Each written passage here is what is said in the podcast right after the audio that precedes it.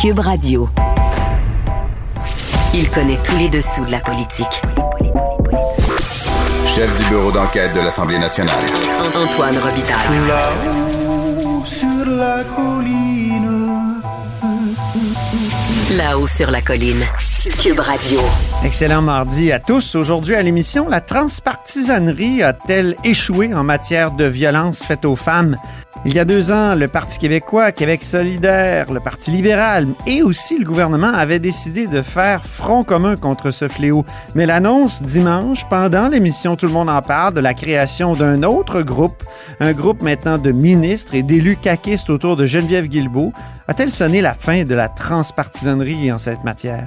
On en discute avec la députée de Québec solidaire, Christine Labrie, qui était membre ou qui est membre du comité transpartisan et qui est aussi critique en matière d'éducation et on aborde le sujet avec elle aussi. Mais d'abord, mais d'abord, c'est l'heure de parler d'économie et de finances publiques. Antoine Robitaille. Il décortique les grands discours pour nous faire comprendre les politiques. Là-haut sur la colline. Sur le plan des finances publiques maintenant, euh, parlons-en. Quand on se compare à l'Ontario, la question que je me posais, est-ce qu'on se console ou est-ce qu'on se désole? On en parle avec euh, Luc Godbout. Bonjour. Bonjour. Titulaire de la chaire en fiscalité et en finances publiques de l'Université de Sherbrooke. Donc, est-ce qu'on on se console ou on se désole?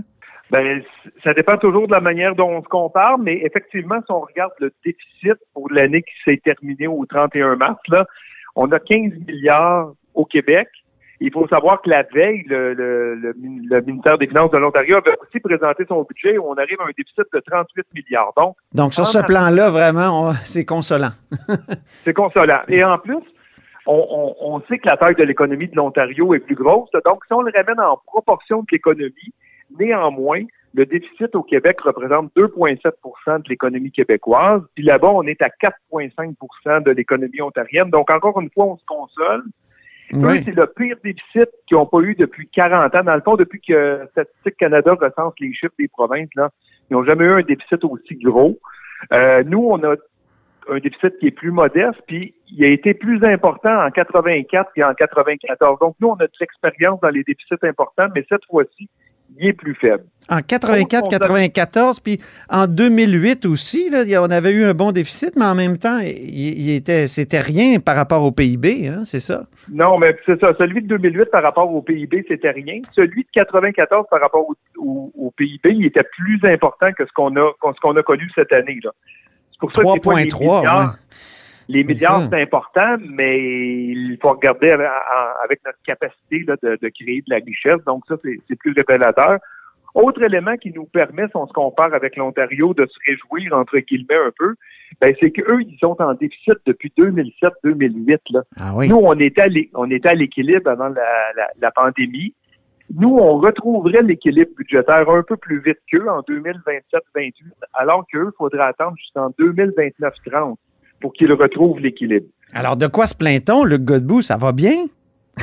Oui, mais c'est là qu'il faut, faut donner un peu de perspective à tous ces chiffres-là. C'est là qu'il faut se Le- désoler. On s'est consolé, là, Oui, il faut se désoler. C'est ça. Là, ce qu'on regarde le ministre des Finances, là, il va avoir des vents contraires. Là, c'est vrai que la, la, la, la création d'emplois, là, cette année, là, il va créer plein d'emplois. On en a perdu plein l'année passée. Donc ça, ça c'est le volet plus facile, la reprise automatique. Mais lorsqu'on va arriver passé 2022, c'est là qu'on s'aperçoit que le Québec va faire face à d'énormes défis. D'abord, le ministre des Finances dit oui, je vais retrouver l'équilibre en 27-28, mais à chaque année, si on est attentif dans son budget, on voit qu'il mentionne un écart à résorber. En 2023-24, il dit, je vais, tu sais, il manque 1,3 milliard l'année suivante. Et en 2027-28, lorsqu'il dit qu'il va retrouver l'équilibre budgétaire, il lui manque 6,6 6,5 millions, milliards, pardon, de, de, de- d'écarts à résorber non identifiés. Donc, on retrouve l'équilibre budgétaire à la condition d'identifier 6,5 milliards de choses dont, pour le moment, elles ne sont pas identifiées. Est-ce que c'est des hausses d'impôts? Est-ce que c'est des baisses de dépenses? Est-ce que c'est plus de croissance économique qui va favoriser les rentrées fiscaux? Est-ce que c'est des transferts fédéraux? Un peu de tout ça. Il va avoir besoin de conseils de Carlos Letao, coudon? Il, il va avoir L'homme de l'austérité? il va avoir en tout cas besoin de, de, de, de- d'espoir que l'économie va croître plus que prévu et que les transferts fédéraux, là, c'est pas pour rien qu'on entend là, les, une convergence là, de ministres des Finances réclamer plus d'argent du côté d'Ottawa parce que c'est sûr que ça va ça l'aiderait les provinces. Mais Ottawa est aussi dans le rouge complètement, donc j'imagine qu'on peut pas trop compter là-dessus. Peut-être euh, des transferts euh, euh, plus importants, mais ce que je lisais dans votre document aussi, c'est qu'on va recevoir moins de péréquations parce que l'économie du Québec s'est relevée. Bien, l'économie du Québec, vous, savez, la péréquation, c'est un jeu de comparaison, encore une fois. C'est un exercice qu'on fait actuellement. On compare notre richesse moyenne à la richesse moyenne des autres provinces la, la, la, crise, les, la pandémie, ça l'amène aussi des, des, restructurations du côté des provinces pétrolières qui vont apparaître moins riches, qui vont être moins riches post-pandémie qu'ils ne l'étaient avant. Ah oui. Si bien que, que lorsqu'on va se comparer à la moyenne, on va s'être rapproché de la moyenne, on va être moins loin de la moyenne et donc on va avoir droit à moins de péréquation. Ça aussi, c'est un effet qui va venir rendre le retour à l'équilibre budgétaire plus difficile. Donc, en 22-23, c'est 12,7 milliards par rapport à 13,1 en 21-22, c'est ça? C'est ça. Donc, la péréquation est en, effectivement est en, est en diminution, euh, ce, qui va, ce qui va rendre le retour donc à l'équilibre budgétaire plus difficile. Et, l'autre élément qui va qui, qui, contribuera pas, mais ça, c'est pas de nouveauté, on le savait déjà, c'est le fameux, euh, moi j'aime mieux appeler ça transition démographique, là, ah oui. qu'on appelle le vieillissement de la population. On en parlait beaucoup avant la pandémie. Oui. Euh, puis on parlait de pénurie de main-d'œuvre. Là, tout ça est un peu euh, dans le brouillard avec la pandémie, mais ça va revenir. Là. Parce que quand on regarde les chiffres de croissance d'emploi au Québec entre 2015 et 2025, ben les deux dernières années, 2024-2025, il va créer moins d'emplois au Québec par année. On parle de 17 000 emplois à peine par année. Alors que euh, dans le passé, des fois, on parlait de 40 000 emplois par année. Donc, on le voit, le bassin de travailleurs potentiels au Québec est en contraction pendant la prochaine décennie, si bien que... C'est pas le cas en Ontario? Et c'est pas le cas en Ontario. OK. Donc, en Ontario, eux, euh, si je prends là, les années 2023 et 2024, là, nous, pour ces deux années-là réunies, on va mhm. créer 45 000 emplois au Québec. Il va s'ajouter sur le marché du travail 45 000 emplois. Puis en Ontario, on parle de 292 000. Hmm. Et Mais eux, leur bassin, leur bassin des 15-64 ans va croître pendant la période, pendant que nous, ce bassin-là des 15-64 ans va se contracter. Et ça, ça, va être là le défi. Là, auparavant, là, le nombre de Québécois en âge de travailler augmentait à chaque année ça devenait un facteur de croissance économique. Ben ça, ça va être un facteur, un facteur négatif de croissance économique. Là. Ça va réduire, ça va, ça va contracter la croissance économique. Est-ce que les choix des gens pourraient nous surprendre? C'est-à-dire que ça devient, le marché du travail va peut-être devenir plus attrayant pour les ceux qui seraient normalement à la retraite, les plus de 65 ans. Donc, ils vont peut-être continuer à travailler un, ou ne serait-ce qu'à temps partiel qu'un 5 ans davantage. On peut, oui, ben c'est pas pour rien que depuis déjà dix ans. Euh, il y a eu des changements au régime des rentes mm-hmm. le travail à la retraite plus attractif ou de repousser l'âge de la retraite de manière volontaire. On est toujours du côté volontaire des choses. Et du côté du, du de la fiscalité, là, c'est un fiscaliste, là, un crédit d'impôt pour la prolongation de carrière, là, donc depuis 10 ans, là, il a changé de nom, mais hmm. on veut on veut rendre le travail, là, passé 60 ans, là, donc rester donc quelques années de plus. Et donc, ces mesures-là commencent à donner un peu de, de d'éléments positifs. Donc oui, si on augmente encore la, la, la, la générosité de ces programmes-là, ça se peut qu'on soit capable de créer des emplois. C'est ça. de poursuivre ou augmenter le nombre d'emplois, mais on est dans il y aurait l'immigration aussi. On, en a moins parlé, mais la pandémie a fait chuter le nombre d'immigrants au Québec pour l'année 2020. Ah oui. Ça s'annonce un peu un peu sombre pour l'année 2021 aussi. On n'est plus dans une moyenne de 50 000 par année. Là. Pour 2020, on est chuté de moitié à, à 25 000. Ah oui tout ah ça, ça vient encore rendre l'augmentation du bassin de travailleurs potentiels. Donc, ceux qui plaident pour euh, une baisse des seuils d'immigration, ils sont servis là, par la pandémie. oui, ils sont servis par la pandémie, mais... Mais ça dessert l'économie. ça, dessert l'économie, tout à fait. Donc, euh, c'est un débat qui, va falloir être revu aux, besoins de, des emplois dans les entreprises québécoises aussi. parce que c'est dur de faire de la croissance économique si, les entreprises n'arrivent pas à combler les postes qui sont vacants. Je mets mes lunettes roses maintenant pour l'économie du Québec. D'une part, mettons qu'on on entre dans un scénario où l'euphorie post-pandémie est vraiment impressionnante, le genre les années folles. Euh, j'entends des gens qui ont envie de, de, de, remordre dans la vie, ou je me dis, puis qui ont, qui ont économisé un petit peu grâce à la pandémie. C'est pas tout le monde qui a perdu euh, infiniment. Il y a des gens qui se rendaient au travail, qui dépensaient beaucoup d'essence en voiture, tout ça, d'une part. D'autre part, pour les finances publiques du Québec, mon autre scénario rose, c'est euh, qu'on électrifie de plus en plus d'ici 2027. C'est clair que ça va se faire. Les transports, donc le, la balance commerciale va s'améliorer. En plus, on pourrait se mettre à vendre de l'électricité en quantité importante à l'État de, du Massachusetts, euh, l'État de New York aussi. Euh, est-ce que tout ça pourrait contrer euh, l'aspect peut-être désolant que, que, vous avez présenté par rapport à l'Ontario ou est-ce que je, m'illusionne? Non, ben c'est sûr que c'est des facteurs positifs qui pourraient jouer. Donc, c'est sûr que euh, si on mise sur une relance, un plan, un plan de relance qui est vert, donc oui, ça, ça va, ça va être un facteur positif pour la relance économique. Ça va, ça peut créer des emplois, mais le défi, c'est d'être capable d'avoir des personnes pour combler ces emplois-là. Mais ben oui. Du côté, du côté d'Hydro-Québec, ça, oui, vous avez raison.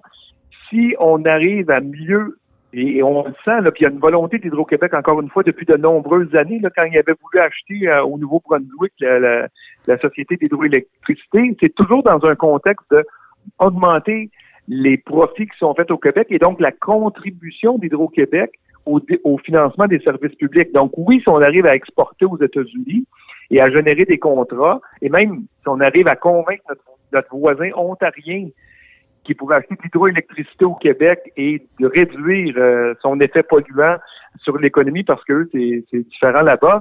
Donc oui, euh, ça peut aider le Québec à, retrouver l'équilibre budgétaire. OK. Donc Hydro-Québec est, un incontournable. OK. L'euphorie, ben, vous avez raison que les gens, il y en a une partie de la population qui vont euh, qui, vont être prêtes à consommer dès qu'on va ouvrir les barrières du confinement.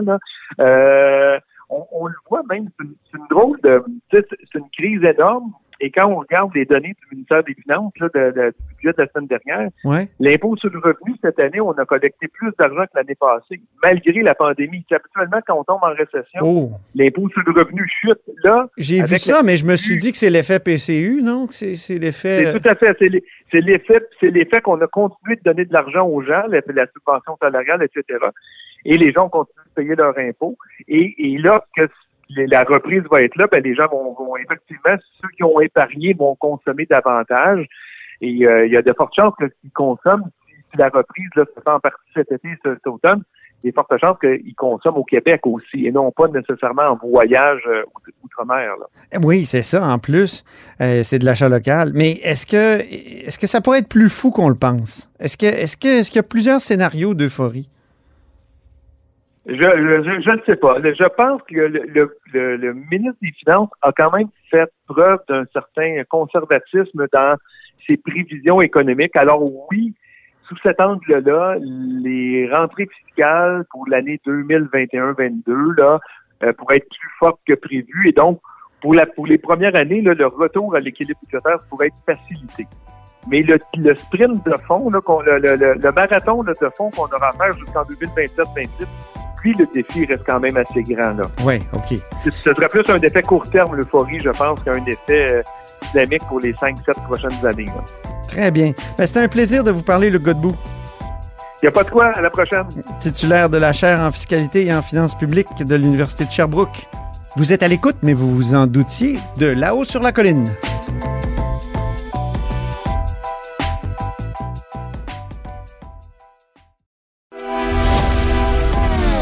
Grand philosophe, poète dans l'âme, la politique pour lui est comme un grand roman d'amour. Vous écoutez Antoine Robitaille. Là-haut sur la colline. La députée de Québec solidaire, Christine Labrie, a décidé de boycotter le sommet sur la réussite éducative après la pandémie. Elle est au bout du fil. Bonjour. Bonjour. Alors pourquoi boycotter ce sommet? Moi, je trouvais ça intéressant. Je l'avais même demandé en chronique. Et alors pourquoi boycotter? Je, je l'avais même demandé moi-même aussi au ministre de faire une consultation. Par contre, le problème qu'on a, c'est que ce qu'il organise, finalement, c'est une série de rendez-vous privés. C'est pas vraiment une consultation dans le sens où ce n'est pas du tout public. Euh, nous-mêmes, comme députés de l'opposition, on n'était pas invités à entendre ce que les différents groupes avaient à dire par rapport à la réussite éducative. On était seulement invités à une réunion qui rassemblait les députés de l'opposition et les ministres. Et euh, en ce sens-là, euh, je ne voyais aucun intérêt d'y participer. Ça, j'ai appris ça hier, j'en revenais pas. Ça, veut dire qu'il va avoir des rencontres, mettons, avec la CSQ, qui va venir lui présenter ses idées sur la réussite après la pandémie, mais vous serez même pas là, puis c'est incroyable, mais c'est pas ça un sommet? Ben écoutez, je trouve ça aussi incroyable que vous. Puis moi, quand il quand il a annoncé la tenue de, de cette consultation-là, moi d'emblée, j'ai, j'ai pris pour acquis que c'était public. Là. Pour moi, une consultation, c'est public. Ben oui. Euh, donc euh, sur le coup, euh, j'étais certaine d'y participer. Euh, mais quand j'ai découvert que ça se passait de cette manière-là et que finalement c'était une série de rencontres privées avec le ministre et qu'on n'aurait pas accès aux autres rencontres, euh, franchement, euh, je j'ai pas compris pourquoi le ministre avait appelé ça une consultation. Simplement, il a regroupé ses rencontres régulières euh, sur deux jours et il leur a donné un thème et des restrictions. Mais sinon, ce n'est pas l'exercice de, débat public sur la direction qu'on doit prendre en éducation dont on aurait besoin en ce moment ici au Québec, malheureusement. je trouve ça dommage parce que cet exercice-là, on, on, a besoin de le faire, mais là, c'est mal fait en ce moment. Le ministre soutient que que c'est les groupes qui lui ont demandé de ne pas faire ça en public. Vous, qui consultez ces groupes-là, qui parlez à ces groupes-là régulièrement, est-ce qu'il y en a un seulement qui, qui vous a confirmé ça? Parce que j'ai l'impression qu'il n'y en a pas, moi. Moi, personne m'a dit ça. Euh, ils étaient les premiers euh, surpris, désolés d'apprendre qu'on n'entendrait pas leur présentation. Eux prenaient pour acquis qu'on pourrait assister à leur présentation. Euh, ceux que j'ai parlé souhaitaient que ce soit public également. Euh, moi, je me demande si c'est euh, c'est pas une crainte là, du ministre que cette ces interventions-là soient utilisées pour critiquer sa gestion du réseau d'éducation pendant la pandémie et donc il préfère que ce soit fait hors caméra. Moi, je, je, je le je pense que c'est une piste d'explication. Sinon, c'est sûr que de s'assurer que les autres peuvent pas entendre euh, les suggestions des différents groupes, ça, ça, mhm. ça, va nous compliquer la vie au moment où il va livrer son plan. On pourra pas juger de si ce plan-là que lui va nous présenter, si ça correspond vraiment au consensus de la consultation, puisqu'on n'y aura pas pris part. Vous formez un trio assez impressionnant dans l'opposition euh, de femmes critiques à l'égard euh, du ministre, assez efficace aussi. Est-ce qu'il serait possible pour vous de vous entendre pour tenir comme un sommet parallèle? En ce moment, c'est en réflexion. Là, de mon côté, on, explore l'idée avec différents groupes. Il y a de l'intérêt. C'est sûr que c'est quand même complexe d'organiser ça. Euh, donc, on veut être certain qu'il y aurait un nombre suffisamment important de groupes qui, qui voudraient y prendre part. Évidemment, moi, j'ai déjà j'ai déjà glissé euh, à mes collègues que, que je réfléchissais à ça, puis elles seraient bienvenues. Euh, on, le ferait de manière publique, les médias aussi seraient bienvenus. C'est juste que là, on se, on se demande en ce moment si s'il y a de l'intérêt de, de faire un un deuxième événement là, de la, ah part des groupes. Euh, on mais le premier, on, sait, on sait à quel point ils sont occupés. Mais il n'y a, pas de premier événement. Il n'y a pas de premier événement. C'est pas un événement. C'est juste une, une, série de, de juxtapositions de, de conversations. Oui, mais on l'explore la possibilité en ce moment. Là, c'est pas confirmé au moment où on se parle. On regarde un peu dans quelle modalité les groupes voudraient s'exprimer. Assurément, ce serait public si on va de l'avant. Euh, donc, tout le monde pourrait participer, là, ne serait-ce que comme observateur. Euh, donc, euh, on, l'envisage, mais c'est pas confirmé pour le moment. Parlons de violences faites aux femmes maintenant, euh, Madame Labrie. Vous et votre parti, vous avez été très virulent récemment. D'abord, il y a eu ce fameux tweet qui disait que François Legault laissait mourir les femmes en période de pandémie. C'est pas une raison pour laisser mourir les femmes. Le tweet qui a été retiré effectivement, mais est-ce que ça nécessitait pas des excuses de la part du parti? Ben, écoutez, moi, j'ai entendu des députés de la CAQ utiliser la pandémie comme argument pour expliquer le retard dans le versement des fonds annoncés au budget 2020. Ce n'est pas une explication que je trouve acceptable. Donc, le, tweet a été retiré. Euh, je, mais le tweet laissait entendre que le premier ministre euh, était presque responsable de, de ces morts-là. Ben, il y a une responsabilité quand on annonce des fonds dans un budget de s'assurer que l'argent va être versé aux organismes. On a laissé ça aller. Euh, il y a eu du laxisme là-dedans dans la dernière année. Les fonds ont été versés dans les derniers jours hein, pour certains organismes. je, ne peux même pas vous confirmer s'ils les ont tous reçus au moment où on se parle. On parle du budget de l'année dernière. Donc, moi, j'envoie du laxisme. Là, j'ai effectivement dit la semaine dernière que le, premier ministre avait trahi sa parole parce qu'il s'est engagé à plusieurs reprises. il a dénoncé les féminicides. Il a dit que son gouvernement allait agir là-dessus. Euh, j'ai, euh, je, je, lui ai exprimé très explicitement que ces mots ne changeaient rien et je lui ai demandé de, de, de, de passer à l'action concrètement.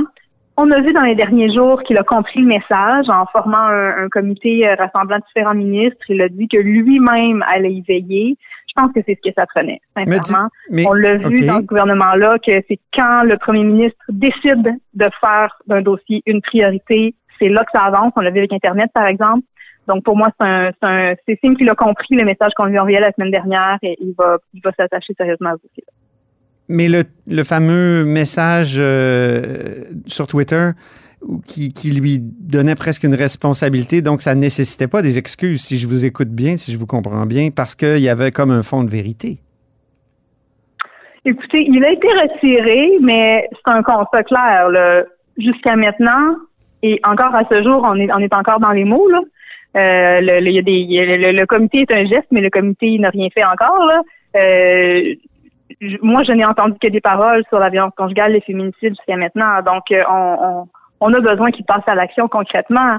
Euh, on parle de huit féminicides là, au moment où on se parle. On, a un huitième là, qui, euh, qui, qui, se serait produit dans le nord Québec en ce moment. Donc, euh, c'est un problème majeur pour lequel les réponses ne viennent pas assez vite. Donc, non, pas d'excuses.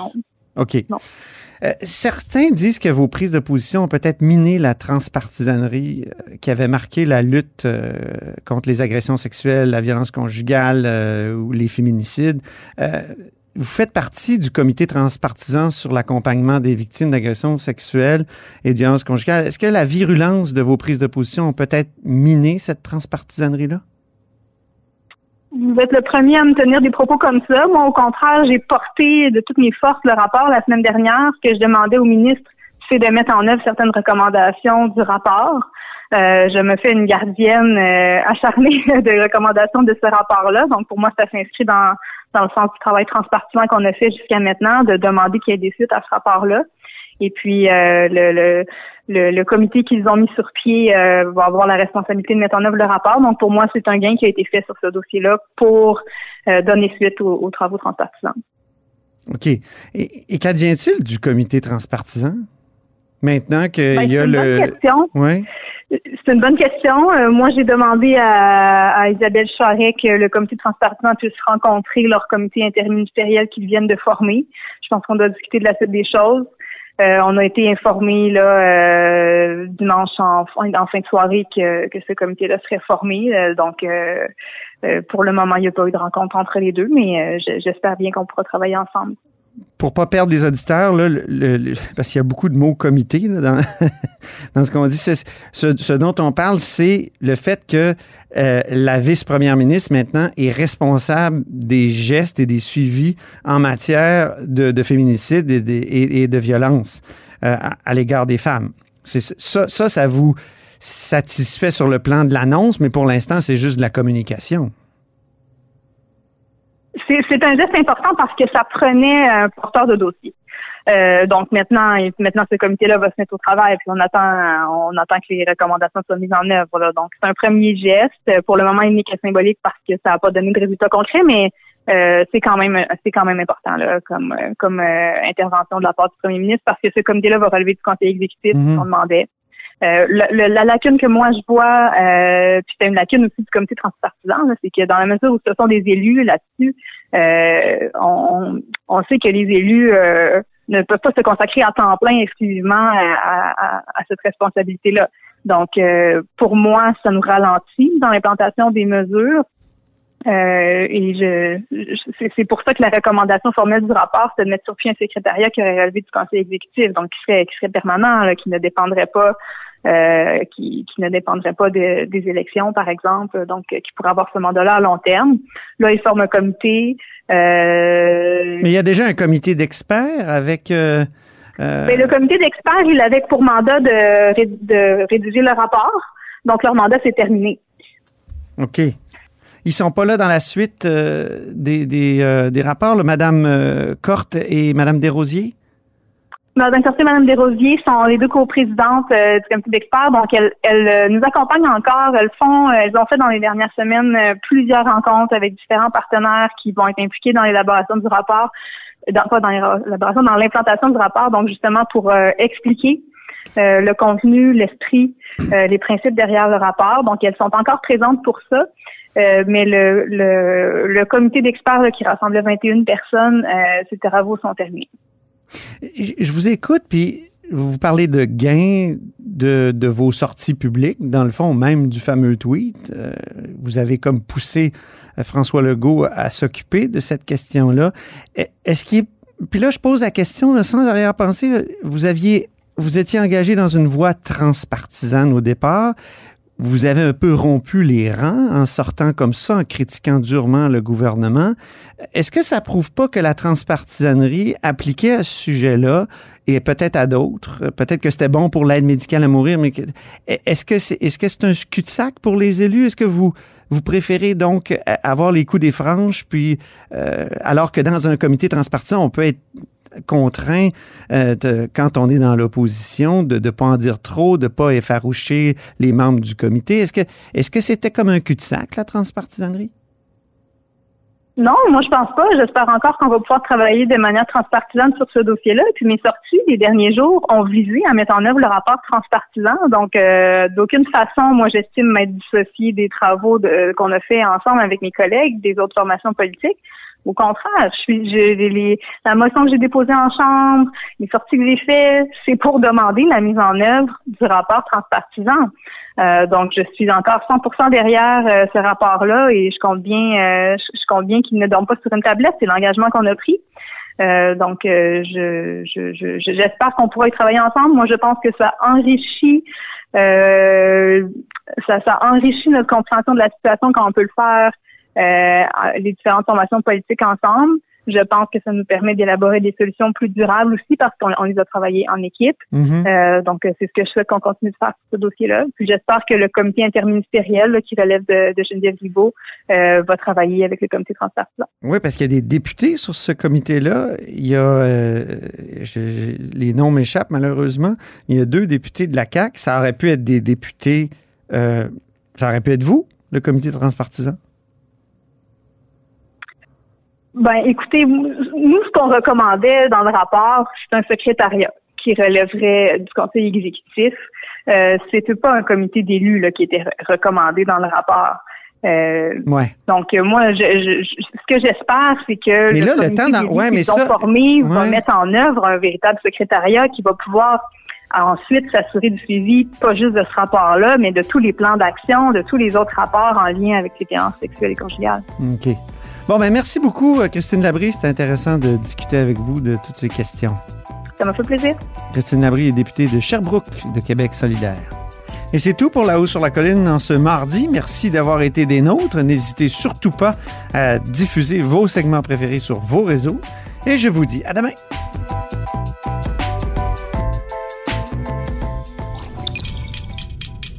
Cube Radio.